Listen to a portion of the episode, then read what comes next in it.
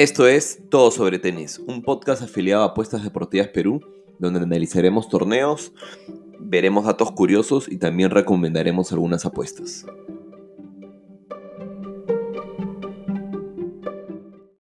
Hola, ¿qué tal familia? ¿Cómo están? Estamos en un nuevo capítulo de Todo sobre Tenis. El día de hoy vamos a, revisar lo que pasado en el, ATP de, Chengdu y de Zhuhai donde nuestros análisis de la semana pasada evidentemente no se dieron todos porque es imposible ser mago y, acertarlo todo, pero sí hemos tenido análisis muy interesantes que han salido como lo esperábamos, inclusive con una cuota 22 a ganador de uno de los torneos que ya está bastante cerca y vamos a explicar que igual ya pase lo que pase, eh, vamos a asegurar ganancias con esta modalidad pues a campeón. Este, y bueno, y también vamos a analizar los dos Masters, eh, los ATP 500 que empiezan de esta gira asiática, que es el de Pekín y el de Tokio, que son previos al Masters 1000 de esta de esta gira asiática, ¿no? Así que nada, vamos, vamos de frente a, con lo que pasó primero en Suhai, vamos un poco también con lo que nosotros pensábamos que iba a suceder y con lo que terminó, ha terminado sucediendo. Hoy estamos sábado, todavía no se jugó la final, pero ya ese es un partido que evidentemente vamos a poder gozar el día de mañana y pase lo que pase, este, ya no hay nada que nosotros podamos ahorita hacer, ¿no? Entonces, eh, lo primero, lo primero de su high es que teníamos a nosotros, le habíamos dejado eh, un stake 2.5 a campeones del torneo dividido entre tres posibles jugadores, entre Tizipas, Bautista y Kirgios. Eh, y la verdad es que eh, no decimos arriesgar mucho. La final que, de la cual vamos a comentar ahora es bastante interesante. Y lamentablemente el jugador que decidimos descartar de cara a la. de cara a, nuestra apuesta campeón de este torneo. Eh, es uno de los que ha llegado a la final. Así que nada, nosotros llevamos un stake 1 a Tizipas, un stake 1 a Bautista, que eran los, dos primeros clasificados, y un 0.5 a Kyrgios. Ya dado que sabíamos que Kyrgios iba a importar mucho si es que se iba a, iba a querer competir en esta gira asiática o no lo iba a hacer. Y como ya habíamos mencionado también, muchas veces él decide pasar de esta gira asiática porque dice que para este, este momento en el año ya deberían estar eh, todos en sus casas y descansando y entrenando, evidentemente. Entonces era una apuesta arriesgada, era una cuota arriesgada y bueno, al final no hemos acertado los de este torneo, sí hemos acertado los del siguiente torneo que vamos a conversar un poquito más adelante. Pero ¿qué pasó? Eh, nos tenemos una final en verdad, por un lado, que no me hubiese esperado jamás, por el otro lado sí, sí eh, está dentro de las posibilidades, como yo, de Miñaur era el, era el otro jugador que teníamos para, para, campeón, que lo terminamos descartando al final. Pero bueno, empezó la primera ronda con Manarino ganando la San, le costó muchísimo. Luego Manarino cuando iba, eh, creo me parece que iba set y break abajo, eh, se lesiona y termina, termina retirándose, lo cual en verdad le da a Manarino un camino libre hacia la final prácticamente. Y eso que camino libre, ¿eh? porque ha protagonizado otra sorpresa que vamos a ver un poquito más adelante. Eh, Dusumhur le ganó a Kichinato, ahí no hay mucha historia. El coreano Kwon Sun le ganó a Puil, esa sí fue sorpresa. Sin embargo, terminó cayendo en la siguiente ronda contra Dusumhur, lo cual, a mi parecer, también fue una gran sorpresa. Por esta parte del cuadro luego teníamos a un Manarino de Usumjur que sí esperaba ahí a Manarino que Manarino sea superior. Este, y luego Manarino se terminó enfrentando a Ramos, a un Ramos que venía súper bien de aplastar a Nishioka, de aplastar a Ketmanovic y de aplastar a Monfils. Eh, lo cual me hacía presagiar que Ramos le iba a ganar a Manarino, cosa que no sucedió así, igual no la recomendamos, pero cuando hacía la lectura era lo que yo me hubiese esperado.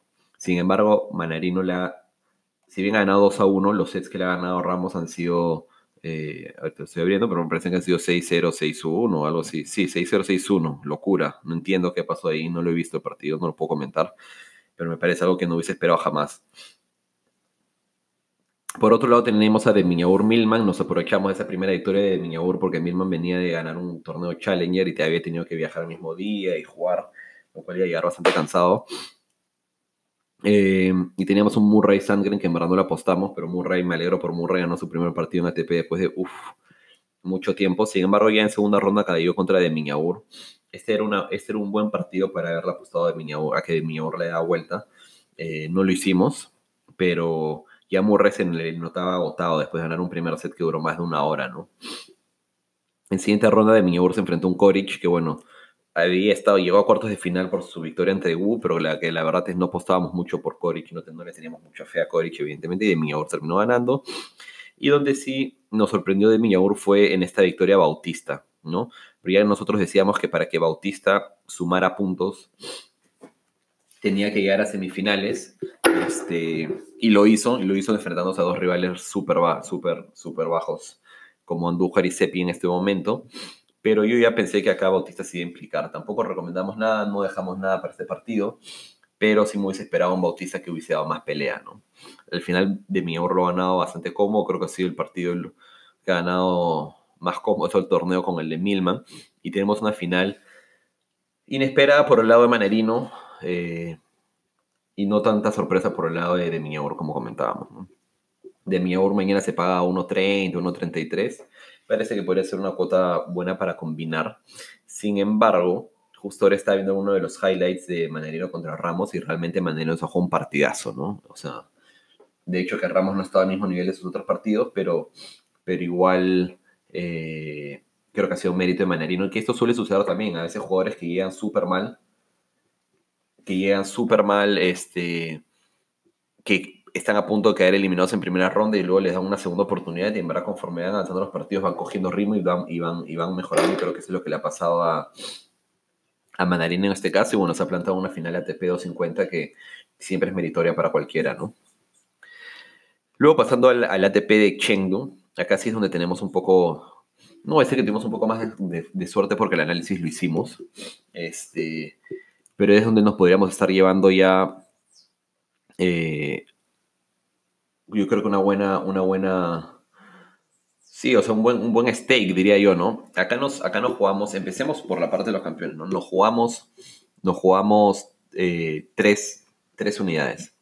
Una Dimitrov y una Isner, media Fritz y media Carreño Busta, ¿no?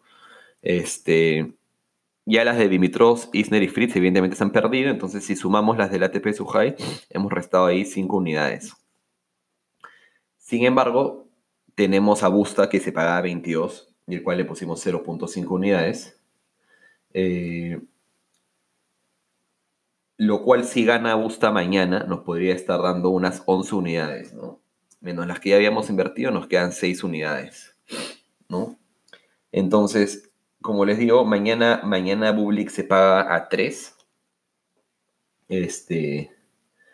Mañana Bublik se paga a 3, así que pase lo que pase, nosotros ya podríamos cubrirnos en algo, ¿no? Si ahorita no hacemos nada, yo, yo, yo personalmente creo que no voy, a, no voy a terminar haciendo nada. Y si es que no hago nada y gana mañana Carreño como esperaría, eh, podría estar llevándome 6 unidades que pucha, siempre suman. La otra opción también sería apostar 3 unidades a pública cuota 3, lo cual nos estaría dando unas 6 unidades de, eh, en caso ganáramos y estar cubriendo toda la inversión que realizamos este, en estos dos partidos. ¿no? Y me quedé un ratito congelado porque el PSG se acaba de fallar una solita de Mbappé. Pero bueno, ¿qué pasó en este torneo? Eh, nosotros, como les dije acá, llevábamos un poco más de opciones. Llevamos a Dimitrov y Isner, que eran los, los, favoritos de siempre. Y como apuestas un poco más arriesgadas, vamos a Fritz y Busta. Eh, el caso de Isner se nos fue en primera ronda, en verdad perdió contra Geramisov en un partido a tres sets, a tres tiebreaks, en el que no hubo ni una bola de break, en el que se lo terminó guiando Geramisov al final por mínimos detalles.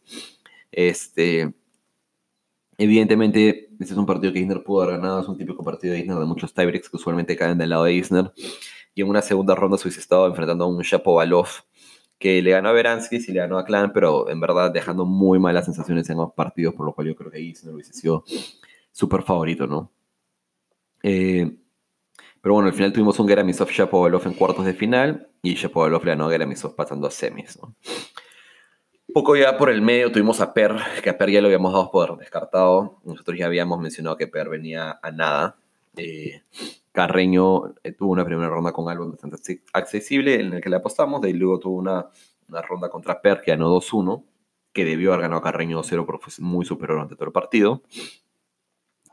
Luego tuvimos a un Carreño que le ganó 2-0 a Garín de manera muy sencilla, Eh, Garín sorprendió y nos dio un rojazo contra Verdasco y contra Edmund, la verdad. Pero ya con Carreño cayó y de forma, no abultada, pero de forma regular. Eh, y después tenemos a, tuvimos un Carreño Chapovalofón en la madrugada, que si me hubiesen preguntado, yo iría por Carreño el 100% y lo ganó, lo ganó sin ningún problema. Entonces al final tenemos un Carreño que como mencionábamos desde, el capítulo pasado, tenía realmente un camino bastante accesible desde Albot, desde Carreño, y desde luego un posible, bueno, en ese caso Verdasco. Eh, confiamos más en Carreño por como ya, ya veníamos diciendo que Carreño siempre al final eh, de las temporadas es donde, es donde, es donde arranca, es el final, los finales de temporada es donde Carreño al final lo termina siendo mejor este, y dando mucho más batalla, ¿no? Entonces, al final no se salió bien la lectura de Carreño, es una cuota 22 que no estaba nada todavía. Vamos a, decidir y voy a dejar que cada uno decida qué hace, pero que nos podría estar dando buenos resultados.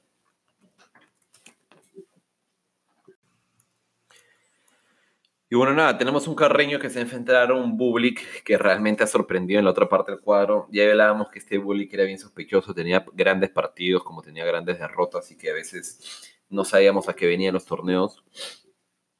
Eh, perdóneme que sacó un poco ahí de, alergia y, mocos.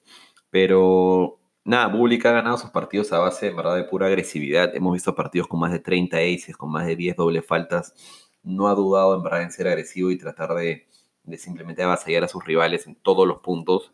Con, le ganó un primer partido a Fritz, luego le ganó a Thompson, luego, le, luego le ganó a Dimitrov, donde inclusive salió un par de, eh, de match points. Ya tuvo unas semifinales más accesibles con Harris eh, el sudafricano Harris que perdió en la previa, entró como lucky loser y bueno, terminó ganando tres grandes partidos llegando a sus primeras semifinales de ATP 250 y que lo hizo bien ganándole un Sousa que ya nos había dado un rojazo contra, contra Ojer Aliasim que terminó perdiendo en primera ronda, ¿no? Entonces yo mañana creería que las cuotas están más parejas de lo que indican, ¿no? Que están ahorita como 1.44 contra 3 de Bublik, pero ya les dije, ¿no? vamos a ver, yo personalmente creo que me la voy a jugar, pero lo bueno es que estamos en una posición en la que podríamos cubrirnos y pase lo que pase, no perder nada y tener opción a ganar menos, pero ganar eh, en caso gane cualquiera de estos jugadores, ¿no? Entonces, nada, ahora vamos a pasar un poco a ver el, el ATP, vamos a empezar por Pekín.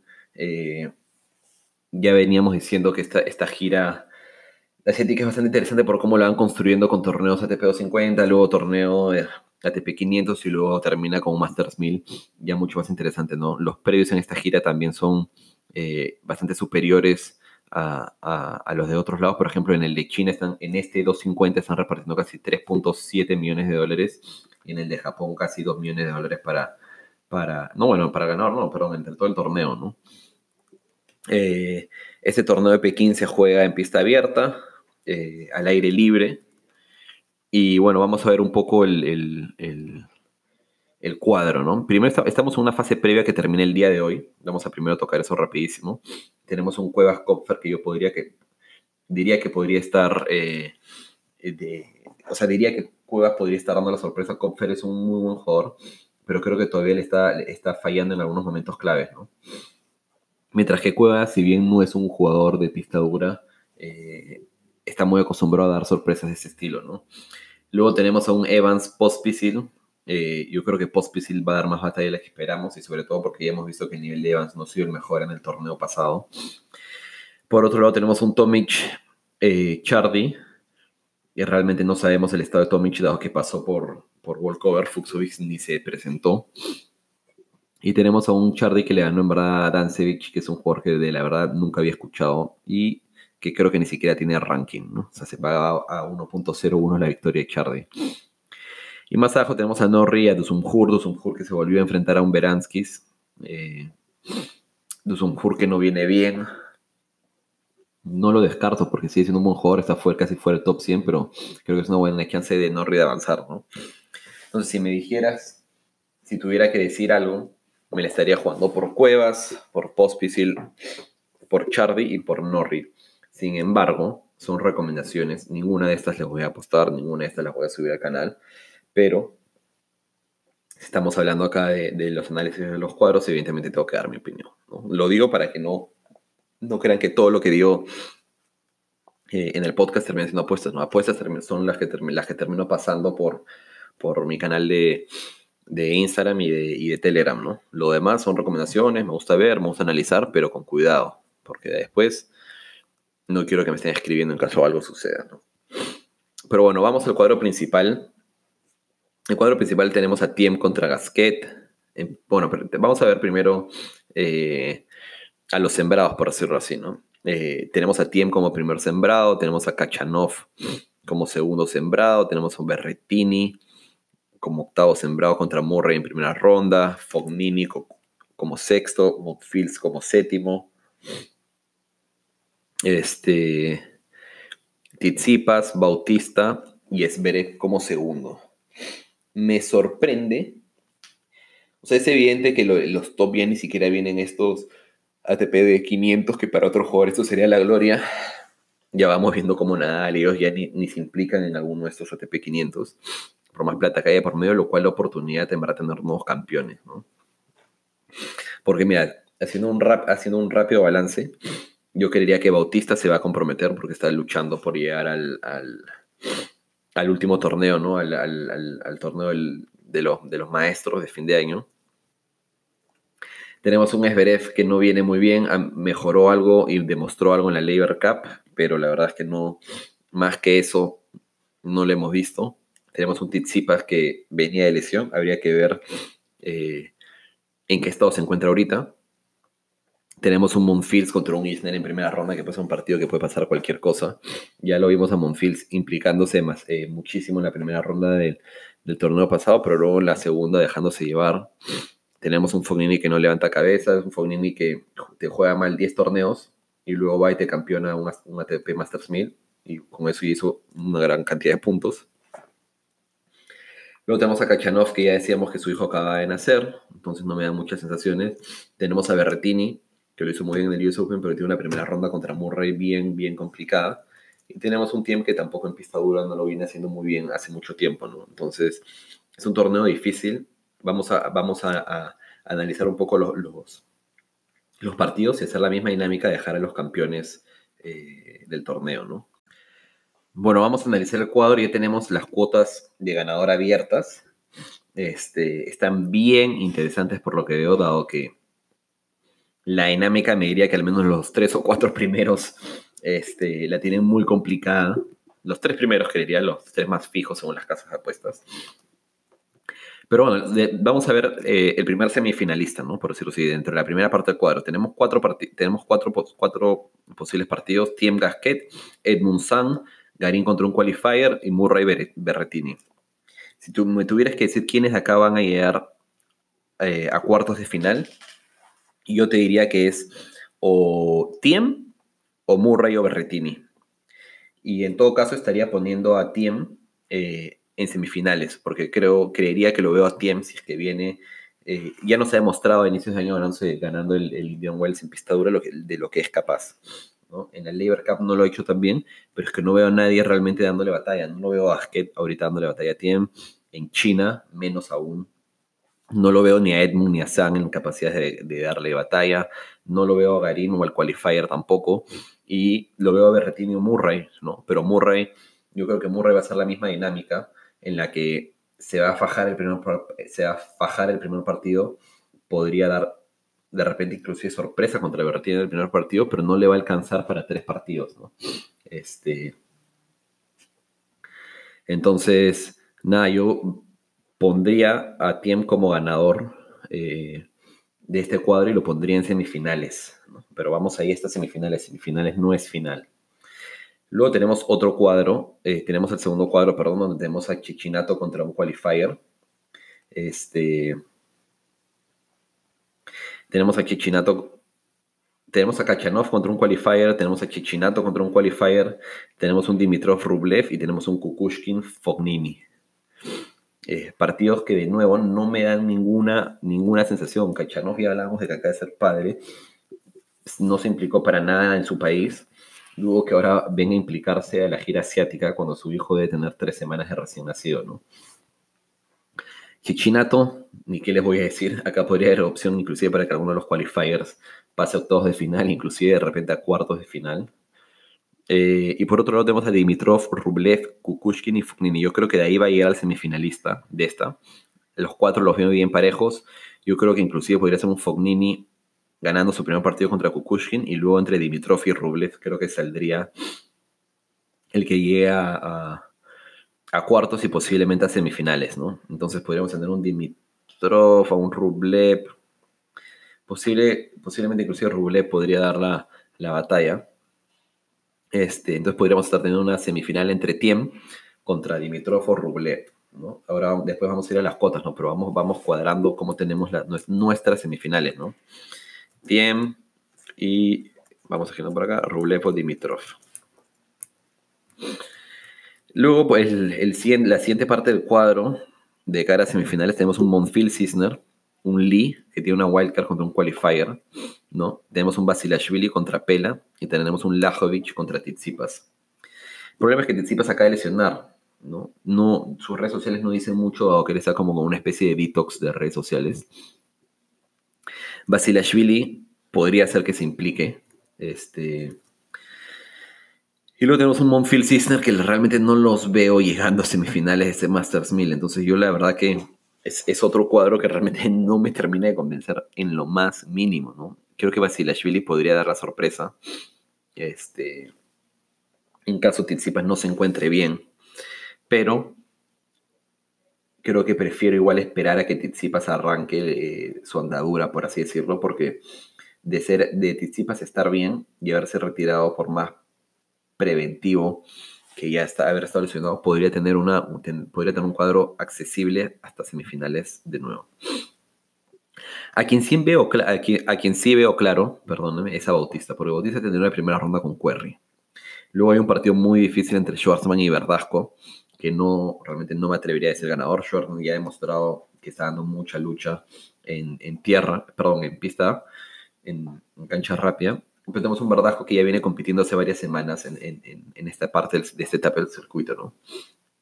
Luego tenemos un Ojar Aliasim contra Ramos y tenemos un Tiafo contra Zverev, ¿no?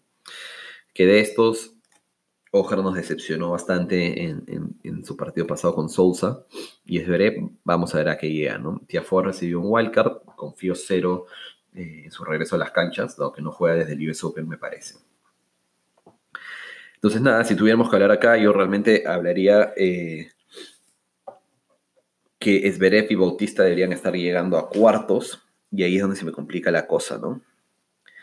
Eh, yo podría estar jugándomela por, por Bautista, creería yo, a semifinales, ¿no?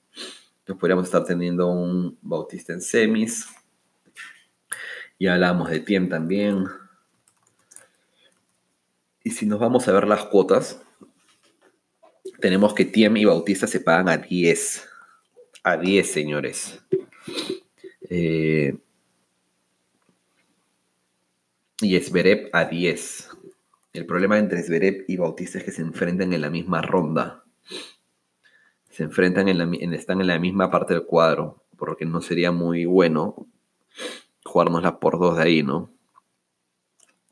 Así que esto es lo que, esto es lo que vamos, esto es lo que voy a hacer, ¿ah? Y se los digo. Vamos a jugarnos una ficha Tiem a 10, una ficha Bautista a 10. Vamos a, jugarnos también 0.5 a Rublev y a Basilashvili. Tres unidades en total. Una Tiem, una Bautista a 10, 0.5 Rublev, Basilashvili 0.5. Rublev ahorita está en 17 y Basilashvili está en 26. Cuotas arriesgadas, pero el que no arriesga no gana. Estamos, es un stake 3 para darle vida a todo el torneo, lo que me parece súper interesante. Y hemos hablado que esta es una dinámica que nos permite gozar más de todo el torneo, ¿no? Y ahora vamos a ir a ver, eh, vamos a ir a ver eh, el ATP de Tokio, que también lo tenemos por acá, ya hemos hecho un análisis previo. Eh, nada, tenemos en el ATP de Tokio tenemos a, a Djokovic como primera cabeza, ¿no? Lo cual sorprende un poco, ¿no? Acá lo que más me sorprende, eh, lo que más me sorprende de Djokovic es ver el estado de su lesión, que ya lo, lo ha venido fastidiando, ¿no? Evidentemente, evidentemente Djokovic es uno de los que no arriesga. Eh, y que si es que está mal, obviamente prefiere no arriesgar o no dejar o dejarse ir. Ya nos demostró eso en, en, eh, en, el, en, el, US Open, perdón, perdónenme que me quedé un, poquito. Estoy buscando, estoy buscando información justamente de Djokovic. Eh, para ver si es que hay algo más que les puedo contar en, esta parte del análisis. Pero bueno, nada, tenemos como primera cabeza a Djokovic, tenemos a Puil como quinto, a Goffin como tercero, tenemos a Fritz séptimo, Silic sexto, Per cuarto, de Miñaur octavo, Koric segundo. ¿no? Vamos a ver las cuotas también de ganador. Y nos dan a Djokovic a ganador a 1.72. 1.72, familia. La verdad es que si es que Djokovic no está bien, ¿ya? Y no se termina llevando el torneo, las cuotas que continúan son de locos. Tenemos a Silic a 13, Gofan a 15, eh, a 17, que no lo veo ganándolo, a de a 17, que tampoco lo veo ganándolo, dado que ya está en la, final eh, esta semana. Shapovalov a 21 menos. Fritz a 23. Simon a 26. Carreño a 26. Perra a 26. La verdad es que por las cuotas es un torneo en el que preferiría eh, no jugarme la sorpresa. La verdad que veo, veo mucho más. Si es que ya el de Pekín lo veíamos muy complicado, este lo veo mucho más aún. ¿no? Veo jugadores en, en los que todos tienen algún pero por así decirlo. Este. Y que nada, me da, me da, o sea, mira, tenemos, lo tenemos a, Djokovic ya en, en de final contra, un, contra alguien de la, de la, de la quali, ¿no? En la quali tenemos, vamos a ver los partidos. En la quali tenemos un Andújar contra Kwon Sun, ¿no? Yo creo que Andújar va a dar batalla, podría estar pasando Andújar. Luego tenemos un Granolers que le ganó un partidazo a Nico Harry, el chileno. Contra Uchiyama, que le ganó a Johnson. ¿no? Johnson que ya no levanta cabeza y lo vamos a ver fuera del, del, mil. Tenemos a un Milman contra Eaton. Yo creo que Milman podría acá dar batalla. Y tenemos un Duckworth contra Popirin, que creo que Popirin podría estar pasando también. Nada sorprendente, evidentemente, dentro de la quali, ¿no? Entonces tendríamos a Djokovic en una primera ronda un partido bastante accesible, en una segunda ronda posiblemente contra Struff, en una tercera ronda posiblemente contra, contra Luca Puil o Hurcax. Yo creía que Hurcax podría estar jugando en cuartos de final contra él, si es que está en su nivel. Luego ya lo tendríamos a Djokovic en semifinales, ¿no? Y en semifinales su rival podría ser Osilic, Osilic o Gofan. No veo a Kemanovic dando batalla este torneo, no lo veo a Shapovalov por el nivel dando batalla este torneo. Carreño tampoco dudo que vaya a dar batalla, dado que va a priorizar ganar el torneo eh, del día de mañana. Ni a Zun, ni a Chung, ¿no? Entonces podríamos tener una semifinal entre Djokovic y Silic. O Djokovic. Yo creo que Djokovic y Silic me atrevería. Me atrevería a decir. O Djokovic contra Gofan. Que Djokovic debería terminar ganando bastante sencillo. Y en la siguiente parte del cuadro tenemos a Fritz contra Opelka. Opelka que no juega, no juega desde el US Open. Tenemos a Simon contra uno de la Quali. Tenemos al Bot contra Krajinovic. Tenemos a Per contra un qualifier. A Per como cuarto sembrado por su ranking. Este año Per a nivel de ranking ha mejorado muchísimo, pero no lo veo ya en esta parte del año haciendo mucho. Tenemos a un Demi contra el sudafricano Harris, que le han, dado el pase por, por las semifinales que consiguió en el ATP 250 lo cual para él es un golazo de cara a su ranking. Y tenemos un Manarino contra alguien de la cual y lo más posiblemente es que Manarino se termine de borrar, dado que está jugando final eh, el día de mañana, ¿no? Entonces, en todo este lado de la quali, la verdad es que me queda que cualquiera podría estar llegando a, a semis, ¿no? Hemos hablado de Fritz, de Opelka, de Simon, de Albot, de Krajinovic, de Per, de Miñaur. Creo que inclusive de Miñaur podría estar lográndolo, o Fritz, ¿no?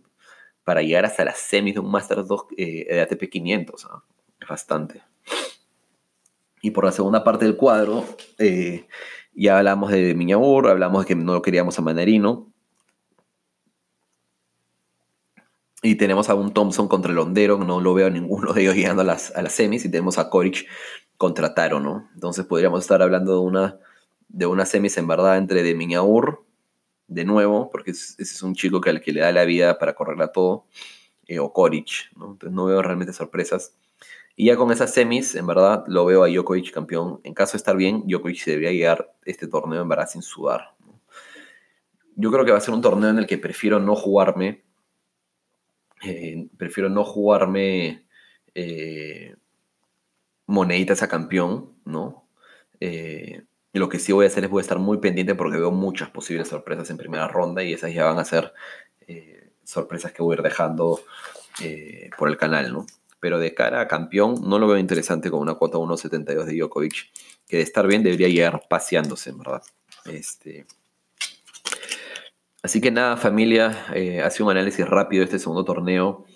La semana pasada prometí dejarles un capítulo de la, de Cup, pero la verdad es que esta semana he estado a full con muchos proyectos. Este, ya les comentaba que se, venía, se venían novedades en el, canal de Telegram. Eh, me han pedido retrasarlo hasta hoy un par de días, así que yo creo que el primero, segundo de octubre, voy a estar, voy a estar soltando todas estas novedades eh, de cara al VIP y de cara al servicio y cómo lo vamos a manejar desde el día de hoy. Pero nada, los que hayan llegado hasta acá, les agradezco por escuchar. Eh, simplemente les pido, como siempre, que me den feedback y que cualquier comentario o duda que tengan me la hagan llegar. Estoy aquí para tratar de, de construir algo interesante juntos. Y nada, hasta el próximo fin de semana.